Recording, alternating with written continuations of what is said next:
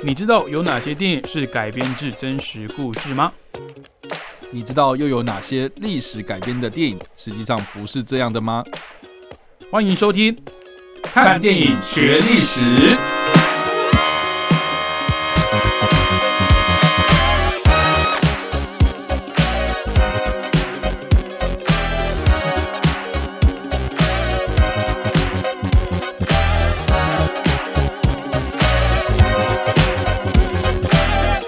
Hello，各位听众朋友，大家好，欢迎收听《看电影学历史》，我是主持人伟杰。我是主持人叉叉 Y，好，那这个月的主题哦，我们锁定在海盗哦这个题目上面哦。那上两集我们有介绍了两部电影，算是应该说一部电影跟一个系列电影是分别是一九九五年的这个《歌喉岛》跟二零零四年到二零一七年的这个《神鬼奇航》的系列哦。那听说后续还有会出新的作品，不管是影集还是电影，我相信迪士尼呢都不会放掉一个这么赚钱的 IP 哦。是，没关系，那就是前两集的提到的这些作品都是算比较娱乐取向的。嗯哼，啊，就是它是比较呃虚构的成分居多哦。嗯，那我们把焦点呢拉回到我们现代现在的还有出现的海盗哦。那可能很多人会觉得说，哎、现代还有什么海盗？如果你最近有在关注国际新闻的话，就会发现这个索马利亚还有这个。阿拉伯海啦，还有这个红海这个附近哦，还是有很多商船会受到现代的武装海盗所袭扰。那其实讲到这个地区啊，它会这么乱哦，其实有一段时间了。那我们今天要介绍的这一部电影呢，其实也是在阿拉伯海跟红海哦周遭的一个非常大的一个非洲国家，叫做索马利亚。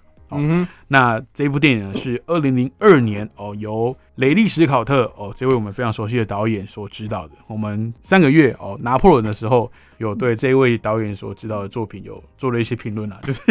我们稍微聊了一下他的一些一些作品跟指导的风格。那我觉得这一部《黑鹰计划》嗯我当年在看的时候，我几岁啊？二零零二年，二十一年前，嗯，哦我九岁，九岁十岁，大概大概的？大概四年级、五年级哦那时对对对。那我那个时候看这部电影的第一印象是，OK，它是一个战争电影，嗯，场面很大，然后牺牲很壮烈。但是我对于它是在什么背景下发生的战争，跟它是什么样的事件是毫无概念。甚至我到之后，好像国中、高中再重看一次这部电影的时候，才发现第一件事情，哎、哦，它是史实；嗯第二件事情，哎、它不是在伊拉克的战争，嗯它是在非洲的战争。嗯哼，对，那它其实就是在我们今天讲现代海盗非常严重的一个国家，叫做索马利亚哦嗯哼，所发生的一个事件哦。好，那蔡老板，你你那时候看应该年纪比我大一点嘛？你那个时候是国中，国中，对，那你看这部电影的时候就已经知道它的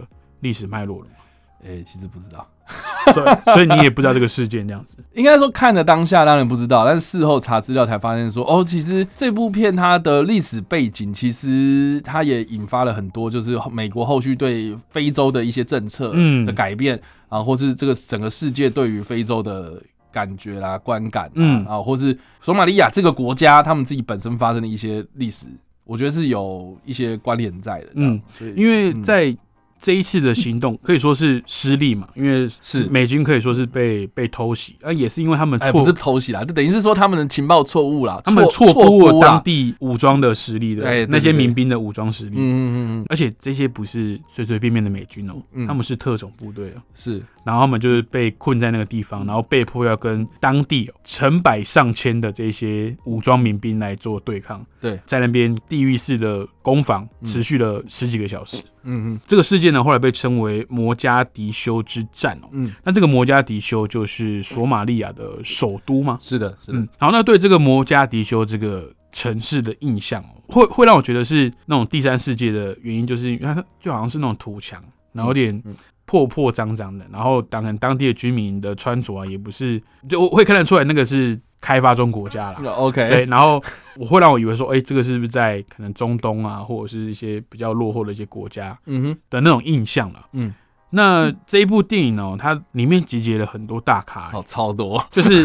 可以说是两千年初期一些性格男星都被聚集在这里面。就算算，嗯我觉得算好莱坞当时新生代的演员了。对啊，你看我随便讲几个名字乔许哈奈特、嗯，珍珠港嘛，对，然后艾瑞克巴纳、绿巨人浩克，没事，然后伊万麦奎格就更不用说，这是我们的这个欧比王，欧比王 对，然后还有汤姆哈迪，我们的猛毒，嗯。还有有可能会变成下一届零零七，OK，嗯。然后还有再也是我们影史上最帅的弓箭手奥兰多布鲁。嗯，哦，那他在上一集提到的《神鬼奇航》里面哦，也是饰演了一个年轻小哥哦，这个铁匠，对吧？他是铁匠，对对对对对，他这个演出的阵容很惊人哦。那当时当然我第一次看的时候，这些演员已经小有名气了，嗯但是可能没有到他们后来哦，包括有些人去演魔戒啦，有些人去演超级英雄电影等等的。嗯哼，所以我觉得这部电影刚刚我觉得叉 Y 下一个很好的注解，就是嗯，雷利史考特的麻辣鲜师。对啊，对，我觉得 其实这些人日后的发展都很好，而且呃我们会对他有个既定的印象，就是哎呀，他他有演过什么电影？嗯，就像我们之前在讨论《抢救雷恩大兵》的时候，嗯我们会说，哎、里面其实冯迪所有出演，对，那个算冯迪所有处女座，对不对？应幕处女作，应该不是，但是他在里面确实就是一个比较小的角色，比较不起眼的角色。嗯，然后也是有等到《玩命关头》这个系列走红之后，我们再去重看，才发现，哎、哎，他有演，冯迪所在里面。哇，演的好好，那我觉得这部电影嗯，很有意思，就是，嗯。嗯，我们都知道它是一个失利的行动。哎是，啊，那其实它就是一个在等待救援的时候坚守阵地的一个行动。嗯哼哼，那我觉得以二十几年前的那个嗯。场面来说，我觉得雷利史导特不愧是雷利史导特，他对于大场面的这个掌握还是非常有一套。然后在那种巷战的过程中，我觉得他拍的很压迫。嗯当然，整个在镜头语言上面是看起来张力很够的。嗯哼而且近年的这些电影里面，好像比较少会去处理到巷战，嗯哼因为其实巷战在拍摄并没有像那种开阔地的那种战争场面来的容易哦。因为光第一个，你巷战你的镜头要怎么摆，就是一个很大的问题。嗯哼然后我觉得雷斯有他的画面调度是在当时还是有他的一定的地位了。嗯虽然说可能后来拍了一些电影啊，会感觉好像品质有点参差不齐，但是我觉得《黑鹰计划》绝对会是雷利·史考特他的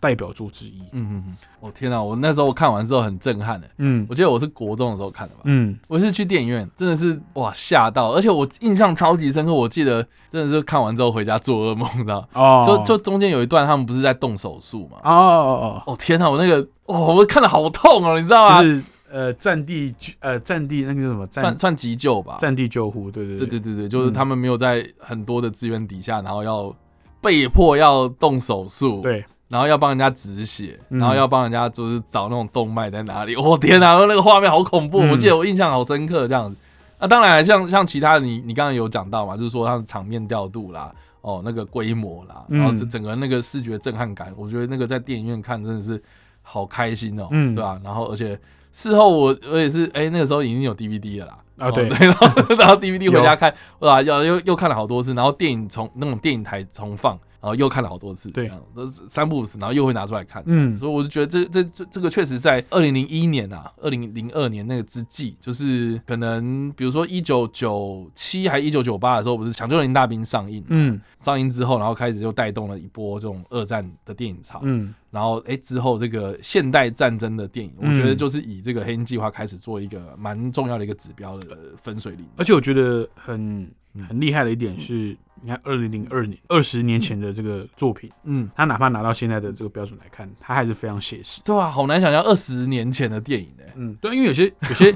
现代的拍摄的战争题材的电影呢，你不管是讲一战、二战，或者是像这种比较现代的战争哦，嗯哼，有时候真的太多那种特效场面了，就是你会很明显看到说，哦，这个飞机是假的，飞弹发射出去是假的。嗯当然，你说像呃，可能捍卫战士哦，它是相对比较真实的，它是采用这个实际拍摄的方式。但我们也知道，实际拍摄它的容错率很低嘛，嗯然后又它没什么可以后置的机会，然后它的可能拍摄成本又更高，所以可能现代的投资方片商他会用说比较偷懒嘛，但是其实比较符合效益的方式，就是用特效做，嗯。就是、啊、反正观众也知道这是假的，那干嘛你不用电脑特效带过就好？嗯哼，可是，在九零年代末期或者是千禧年刚开始的时候的这些作品，他们刚好就是在实体特效跟电脑特效的那个分水岭，嗯，所以他们会倾向于用电脑特效是辅助，嗯，那实体特效是主体，嗯，不像现在可能电脑特效才是主体，那实体特效就是哦，如果真的很近，近到没办法用电脑特效，会看起来很假的时候，才用嗯。做一个道具这样子。嗯。那在当时，当然雷斯科特在拍摄这个黑鹰计划的时候，它里面的一些飞机啊，或是一些武器装备，当然也是假的啦，它也是做道具哦，但是它去把它尽可能的这个实力特效给最大化，嗯。所以我觉得叉 Y 也能感受到，就是在看这部电影的时候，你是自己被丢入在那个环境里面的，对啊。所以你就觉得很压迫。那我我印象深刻的角度是它的那个镜头，是。因为现在很多电影它会用那种所谓的手持镜头嘛，就是镜头会很摇晃这种，哎是我觉得有时候晃晃太过头了。晕车吗？对对对，但是在黑鹰计划里面，我觉得它的调度很厉害，是它该让你第一视角跟着主角跑动晃动的时候会，但它在有一些比较呃远的远景的时候，它会用相对稳定的镜头，所以我觉得它那个调度会比较舒服一点嗯哼哦，但是它又不会失去说哦那种在巷战哦被困在那边，被困在一个异地的时候的那种紧张感。嗯，我觉得这部片很厉害，是在于说，当时这些演员，当然就就眼光来说的话，就是嗯雷斯考特选这些角色，演选这些演员来饰演这些角色，我觉得确实就是一个眼光非常独特，而且最后面他们也是捧红这些人这样。那另外一方面就是说。它里面你刚刚有讲到嘛，就是说它的一些实景的一些拍摄方式，其实确实就是在当时很惊人，这样、嗯就让他获得了最佳剪辑跟最佳混音这两个奖项。嗯对，那我觉得也蛮有趣的一个小算彩蛋吗？小出彩吧。就是说这部片它有一个很有趣的地方是，它当中的很多细节其实有参考当时的一些军事的记录，这样。啊对对对，那确实还蛮拟真的。然后整个的时间脉络啊、呃时间的细节啊、确实就还蛮符合史实的这样。嗯但是也是有蛮大一部分的人，就是有在批评说这部电影它过度的以美方观点，然后去哦呈现这个战争嘛。啊哦，就当然就是说啊，这个这个索马利亚当地的这些民兵们哦，可能就是按他们自己本身手无寸铁，然后面对这样子的一个入侵，然后美国就是哎，怎么好像就是有点霸道这样。嗯那另外一方面就是说，大家有注意到片尾，其实美军他们是求援于联合国当时那个维安部队，维和部队，对维和部队这，个算是马来西亚军他们的这个装甲运兵车嘛。嗯对，然后当时就是也有提到，就是说哦，这些装甲运兵车有去协助美军撤离这样。嗯对，那事实上这个 电影释出之后，那个马来西亚政府其实有抗议啊，就说就说，哎、当初我为了去救你们这些美军，然后结果其实我们这边也有伤亡、啊。对，啊，结果你你们电影好像就是轻描淡写说啊，我们进去了，然后把你们救出来这样，而且里面还有一幕我印象很深刻，是说那个运兵车来了，然后运兵车上面的那些士兵就说啊，坐不下，你们用跑的，在在后面跟着跑，啊对对对，然后里面就是有那个啊那个呈现那些演员们，然后很辛苦的跑步这样子嘛，嗯哦，他就说实际上根本没这回事啊，明明就有很多车子去载你们，然后结果你们还这样丑化我们那种感觉。啊，所以就当时有很多反弹啊啊！但是大家可以就是回头去看一下，就是就有一幕啊，就是在这个 moment，就是他们在撤离的时候，有一个画面是这个呃士兵在车辆里面，然后看到外面啊那个薄雾嘛，因为在清晨的时候，嗯那薄雾散去，然后这个车辆停在一个路口的时候，然后旁边就有一个算是老先生，然后捧着一个小孩的尸体，然后从那个车前走过去，这样。嗯对，那这个时候有一个镜头就有穿帮这样，他们就发现就是说车子里面有一个算收音师，然后穿着白色的 T 恤，然后在车子的后座，然后被拍进去。哦，就是他在 他是要在后座收音的，对对对对对，哦然后身上就就举着泵啊，然后戴着那个耳机这样子，啊对，然后就穿帮。可是这部片有获得最佳剪辑，就是没有把这个画面剪掉。但是，但是我相信奥斯卡奖会愿意给他这个嗯殊荣，我相信是因为镜头上的调度真的是非常厉害。那我相信这些剪辑也是经过雷利斯考特他的他的意见，哦，才嗯把它剪成这个样子的。那当然还是有小帮镜头，我觉得这个难免啦，就是嗯战争电影真的很不好拍，尤其是你要呈现，像我们出去采访的时候，我们会采访国防线，像会去拍那些士兵、嗯嗯实弹他们去射击的时候，嗯如果说你是要拍第一人称那个画面，我觉得那个画面会很难取角度，而且你要在不妨碍他们做那些演训的前提下去完成那个画面，其实那个构图不好抓了，嗯，所以我能理解。当然，你说好莱坞是这么大成本、大制作的那个画面，呃，制作不应该出现这种穿帮，嗯这这个我也我也我也接受，所以 我会觉得有时候大家对那种电影的、的好严苛哦，我觉得就是什么穿帮啊，或者是一些可能特效的一些出错啊什么，我觉得这个都已经是他们尽可能避免，但是可能还是会有这样这样的这样的结果。嗯，好的。那我们为什么今天会讲到这个黑鹰计划跟这个摩加迪修巷战？那其实主要就是想要跟大家来聊一聊这个索马利亚周边哦，还有当然它本身这个比较政局比较动荡的这个国家跟地区哦。嗯哼，那讲到索马利亚呢，可能就是要从头开始梳理为什么这个国家会这么乱。嗯那当然这么乱之后，就导致他们当地的一些民生经济其实是很惨烈的。所以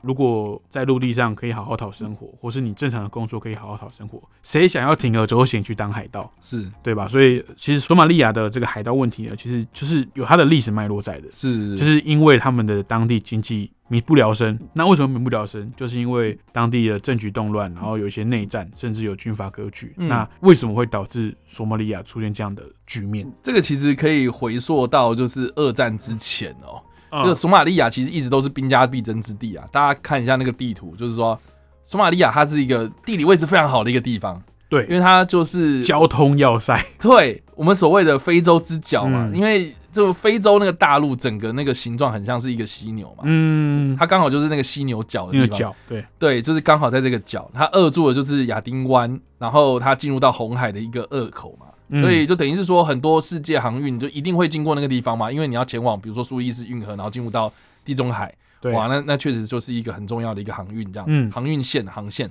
对，那索马利亚这个地方，它经历了意大利跟英国这两个国家的殖民。那英国就是当时的，应该是说，呃，它占领的地方，它控制的区域其实就是靠近索马利亚的北部。嗯然后意大利的话，就是靠近呃，算印度洋，就是比较东部的这一侧，就是意大利控制的，就是今日索马利亚东部的这个地方，嗯东南部的地方了。对，那这两个国家呢，在二战结束之后呢，呃，在这个呃非洲民族运动开始兴起了之后呢，哦、就渐渐渐的退场了，这样。嗯那所以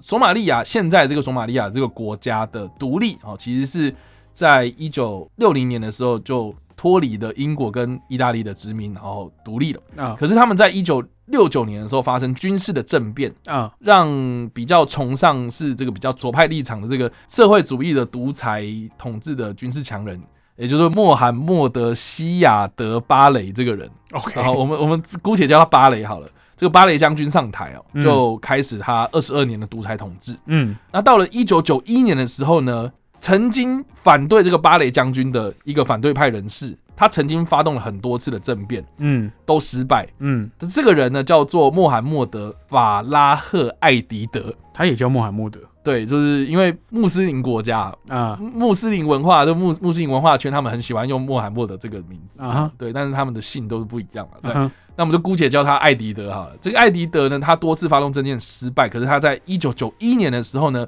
就获得了索马利亚联合国会，也就是 USC 这个组织再次的发动政变，可是也不是算失败，就等于是说他成功的让这个国内呢造成了动荡，嗯，让这个索马利亚就开始陷入了到今天都还没有结束的一场内战。我就从一九九一年到现在为止，对，你就算算看嘛，现在已经经过几年了。三十几年了。对，你就知道他们现在还在内战，嗯就真的是很恐怖的一件事情哦。所以，我们今天的这个故事的主角艾迪德，他其实在电影之中其实有交代到，嗯就说在这个黑鹰计划开头，他们不是有呈现的那个索马利亚他们好像饥荒嘛，然后嗯。外面的这个环境哦，其实就是很贫瘠，然后很嗯荒凉这样子，然后就用那些文字去交代，就说就说这个索马利亚陷入了长期的内战啊，军阀艾迪德他掠夺这个联合国的物资啊，基本上都是真实。啊，啊，都都是说了没有错，他没有捏造事实或干嘛，基本上就是这个索马利亚因为艾迪德的叛变，哦，所以就陷入了长期的内战。但是长期内战也不只是只有艾迪德，哦，就是各个的军阀势力，哦，就割据了这样，嗯。盘踞在各个不同的索马利亚地区这样，啊、所以我们就知道说，其实索马利亚就是一个军阀割据的一个内乱的地方，这样。嗯。对，那这些军阀呢，他们除了是去掠夺他们自己的地盘，然后很多时候呢，其实也不把自己的人民当一回事啊，嗯。就是等于是说我只是为了我自己的利益着想，我自己个人的这个你知道奢华的生活，我把这个派系顾好就好了嘛，对，我也不管其他人民的生死活这样子。对我也没有说什么我一定要组织一个为了人民的政府什么联合政府之类的，完全没有，就是等于是说艾迪德他上台之后呢，他就压迫，等于是索马利亚原本的政府下台，下台之后呢，这个索马利亚就陷入了一个真空状态。可是他他也没有去夺权吗？其实他想，但是都等于是说他也没有那个能力，所以变成是说大家各自为政嘛。对，那索马利亚政府是还有索马利亚政府在的，可是就是没有人去运作它，所以就等于是说空转嘛。所以下面就是各自往地方派系去靠拢啊。对，就是我好，那你政府没办法管，那我只好去投靠就是地方的角头、地方的大哥这样子。对对对，就等于是无政府状态嘛。啊，那在这个状态之下啦，这个索马利亚的南部哦就爆发了非常非常严重的饥荒。嗯对，，那索马利亚南部是靠近哪里？可能就是我们今天的这个肯亚，嗯，然后靠近西边的话就是伊索比亚嘛。嗯，哇，那这几个地方，大家想想看，就是说在你的印象之中，什么红十字会哦，希望大家会常去那边。什么饥饿三十啊，对啊。哦希望大家能够捐款资助哦，非洲地区的这些难民，哦，基本上就是这些地方啊，就是爆发了非常严重的饥荒，而且这些地方呢，其实都是相较之下比较贫瘠，然后资源比较少的地方啦，哦，就是沙漠地区啦，或者气候比较不这么好的地方，这样，所以变成是哇，你你一方面民不聊生啊，一方面你的资源又被这样子这个军阀给掠夺掉，嗯，甚至最糟糕的就是说呢，联合国他们有派驻一些军队进驻，然后甚至有送一些物资给当地的一些民众。对可是后来这些物资都被这些军阀拿走了，等于说，就就是连物资都，就是连援助的物资都要抢，就对了。，对，就是说哦，你你们要援助，好来啊，你们进来啊，那全部把你抢光光。军阀可恶就可恶在这里，就是说你不止掠夺人民的东西，你还掠夺人家给你的这些捐给你们的，捐给原本是要捐给平民的人，对对对可是你又跟平民抢。所以才需要有维和部队跟着那些物资进去。对，那那其实电影里面他有开头讲到嘛，就是说美国他其实是有帮助联合国去维和这件事情嘛。，对，然后结果那些人那些美军在直升机上面看到，就是说哇，那些军阀都派那些装装甲运兵车过来，然后直接说什么哦，这些东西都是我们艾迪德所有了啊，你们这些人赶快回家吧，不要来了这样。嗯那些美军在飞机上就是完完全全束手无策，就只能看他们被抢这样。嗯所以就那个其实就是在呈现那个的状态。嗯，对，那其实我觉得这方面电影呈现的还不错，就是把那个因啊，把因果关系那个因给呈现的还不错、啊哦，所以大致上那个的气氛就是这样。所以为什么美军要发动这个所谓的摩加迪修之战？好，这个很大原因就是因为他们获得了一个微弱的情报，他们得知说这个艾迪德，也就是我们刚刚所提到那个最大最大的那个作乱的源头啊，嗯要在摩加迪修的某一个建筑物里面开会。那这个开会，他会邀请他的所有的这些重要的军事 要员，啊底下的一些爪牙啦，哦，这些这些人，然后一起来开会商讨，就是说啊，接下来我们内战要怎么打之类，哦，就是说他获得这个情报，所以他就是要去抓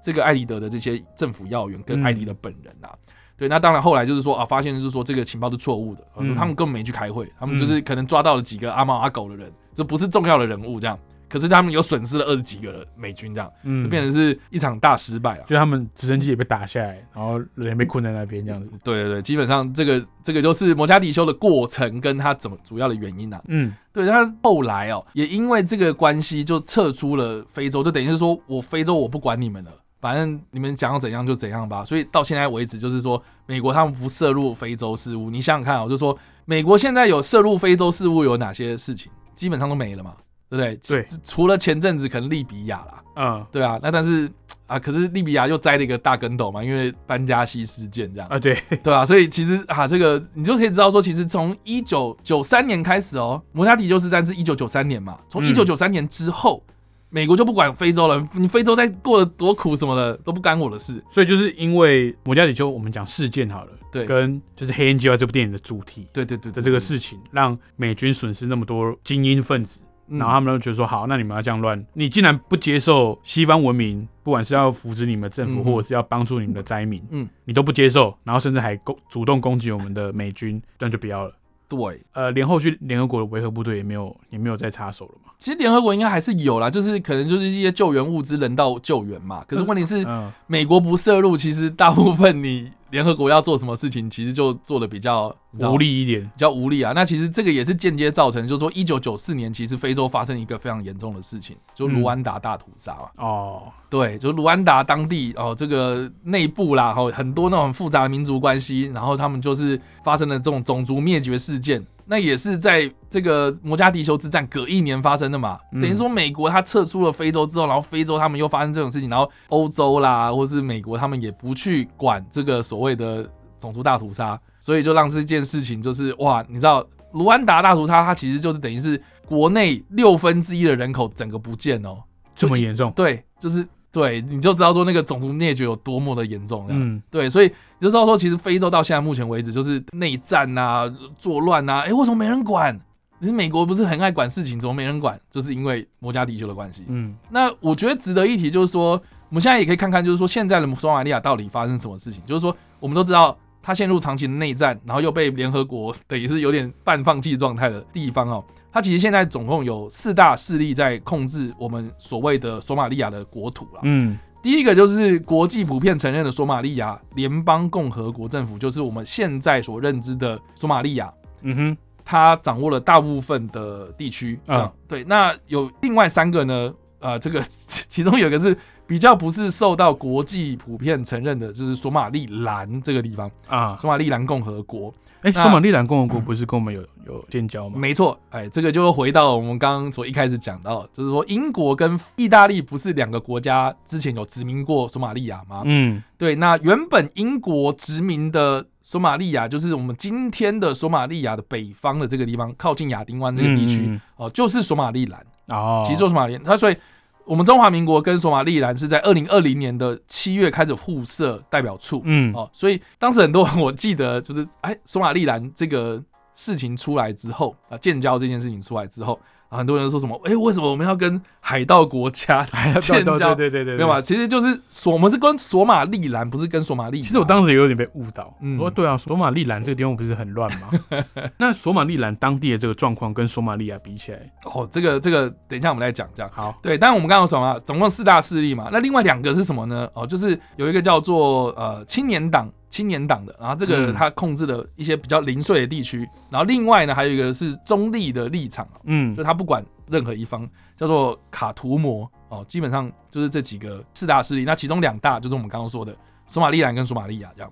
对，那我们刚刚有提到那个索马利兰嘛这件事情，我印象很深刻的是说，我在 Discovery 上面有看到一个算是记录像像新闻专题啦，嗯，就是他走访世界各地，然后这些哪有到索马利兰去？他们有到索马利亚。他一哦开始先，他一开始先就是探寻，就是索马利亚为什么现在发生什么事情，然后大致上就是我刚刚说的那些什么内乱啊、嗯内战啊，然后各大势力这样，然后就看得非常的混乱那些地方这样。嗯结果他们就说，他们节目到了尾声之后，他们进入到索马利兰，他们就进入到就是说今日的索马利亚的北部索马利兰这个地方。然后我在看那个画面的时候，我真的是也是被那个画面给惊讶到，就是说哇，有非常现代化的建筑物，嗯，有道路，有柏油路，有行人行道，现代化的高楼大厦什么的，就是过得比较现代化的生活，就不像是黑鹰计划里面我们看到什么土楼那种地方这样子哦、然后这些索马利兰的算是推动索马利兰正常国际化的这些组织们，他们也都是极力的想要让大家知道说，我们不是海盗国家，嗯，我们想要跟这个索马利亚这个地方哦划清界限，哦嗯，这个我们开始就是想要建国独立出来这样子。啊，但目前为止就是在推动现代化了，可是还是不被国际普遍承认这样，嗯，所以也有人在讲啊，就是说，诶，是不是他们的处境跟台湾还蛮像的，所以我们跟他交朋友。这样，哦，就是其实互相应该说，索马利亚共和国会比较能够体会我们台湾的这个政治上的困境，这样子。对对对，但但我必须说啦，这个大家如果去查一下索马利兰。照片也好，影片也好，当地的一些影像画面也好，我自己是觉得你就可以看到完完全全不一样的光景。呃，应该说它不像是一个未开发的状态这样子。对对对，啊呵，好，那我们今天所介绍的这个电影呢，是二零零二年的这个《黑鹰计划》哦，由雷利·史考特所指导的作品哦。那这个《黑鹰之外》的故事呢，就是在描述在一九九三年的时候，发生在索马利亚摩加迪修这个地方的一个事件哦。那起因是因为美国当局哦试图想要介入索马利亚的内战哦，那因为收到一些错误的情报，导致他们的伤亡非常的惨重，包含二十几名美国特种部队的精英以及一名马来西亚籍联合国维和部队的驾驶兵哦，都在这次的事件中阵亡。那这次的事件呢，也间接导致美国撤出非洲，不再干涉他们的内政，那也让索马利亚等地哦一直持续的内战战乱到现在。那当地的民生问题呢，持续疲弱不振，也间接产生了许多的治安问题，包含在这个苏伊士运河附近海域非常猖獗的海盗问题，也影响了附近商船的活动，更是大幅影响了全球贸易以及经济链。那我们下一集的节目呢，就会来介绍由海盗挟持商船的事件所改编的电影《怒海劫》。那么今天的节目就到这边，看电影学历史，下一礼拜同一时间空中再会喽，拜拜，拜拜。